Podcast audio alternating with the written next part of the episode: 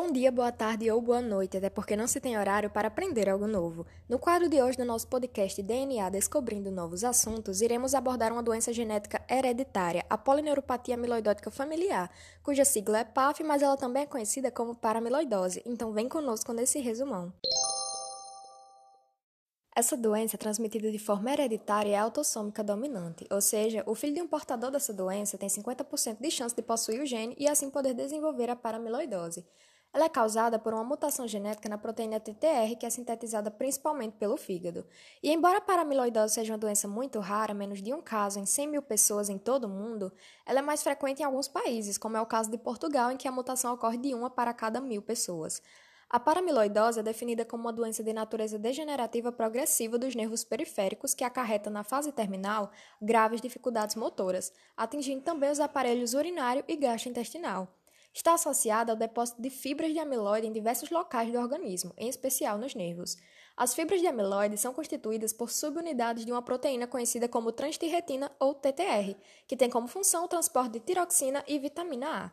Aproximadamente 98% da síntese da TTR ocorre no fígado, mas também é produzida na retina e nos plexos coroideus. E em situações normais, a TTR que circula no sangue é solúvel. No entanto, quando ocorrem mutações, como acontece na paramiloidose, no cromossoma 18, por razões ainda desconhecidas, com a substituição de um único aminoácido, valina por metionina na posição 30, origina a TTR-MET30, que é uma substância altamente insolúvel nos tecidos. Percebeu o problema aí? A TTR normal deve ser solúvel, já a mutação a torna altamente insolúvel. Ok, mas então o que acontece no organismo?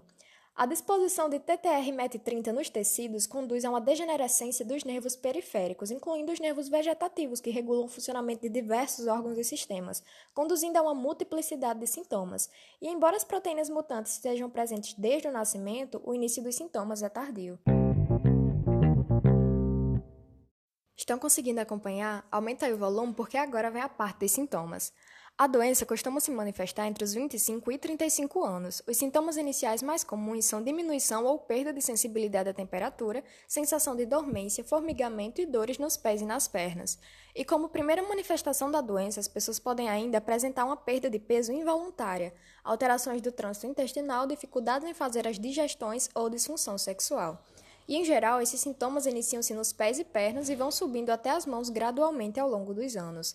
Se não for tratada, os sintomas da doença agravam-se, o que por fim resulta na morte, que ocorre em média de 10 a 15 anos após o aparecimento dos sintomas. Por se tratar de uma doença que não possui cura, a maior parte dos tratamentos tem como objetivo agir sobre os sintomas e melhorar a qualidade de vida. Alguns tratamentos estão em desenvolvimento, como medicações que visam estabilizar a proteína TTR, interromper sua produção pelo fígado ou mesmo dissolver os depósitos de proteína amiloide, evitando a sua deposição nos tecidos e os danos causados.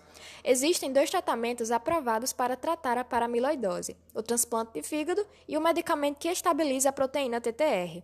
Se identificou com algum sintoma, é melhor ficar de olho, porque o caminho até um diagnóstico é muitas vezes longo, já que os sintomas podem ser confundidos com os de outras doenças mais comuns. Tudo depende de vários fatores, como a existência de história familiar, bem como o tipo e a gravidade dos sintomas. Uma das razões para o atraso no diagnóstico também reside no fato de os primeiros sintomas não desencadearem nas pessoas a necessidade de irem imediatamente ao médico. Se há história familiar conhecida, o diagnóstico de paramiloidose é habitualmente feito por teste genético para detecção de mutação presente no membro da família afetado. A análise do DNA é feita pela técnica de PCR, reação de cadeia de polimerase, utilizando o material biológico doado pelo paciente, que pode ser sangue ou células de mucosa. A confirmação da presença de substância amiloide no tecido através de uma biópsia é um exame complementar que permite identificar o acúmulo de amiloide responsável pelos sintomas da doença. E aí, interessante, né? O corpo humano é incrível. Obrigada por permanecer conosco em mais um DNA Descobrindo Novos Assuntos e até a próxima.